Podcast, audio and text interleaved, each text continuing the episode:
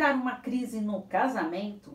Hoje eu vou dar dicas para você enfrentar a crise no relacionamento. Então vamos a sete dicas para isso. A primeira delas, o segredo é sempre manter um diálogo entre o casal.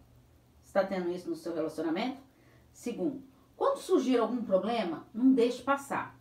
Parem para conversar sobre o assunto. Ah, uma outra dica: não quando estiverem nervosos. Terceira, reflitam sobre o problema juntos, um ouvindo o outro. Sem querer só atacar. Bora escutar também? Quatro, cada um deve expor o que está sentindo e pensando. Vamos ouvir o outro.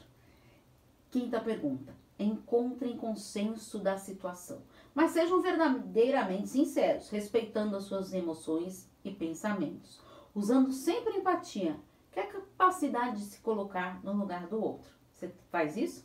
Sexto, juntos encontrar a melhor solução para este problema.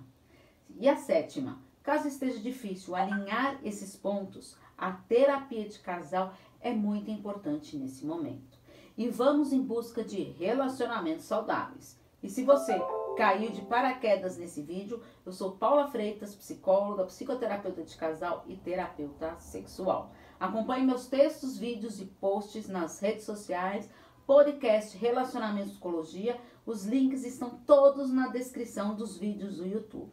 Então, inscreva-se no canal Paula Freitas Psicóloga, porque afinal, quem cuida da mente, cuida da vida. Um grande abraço. Tchau, tchau.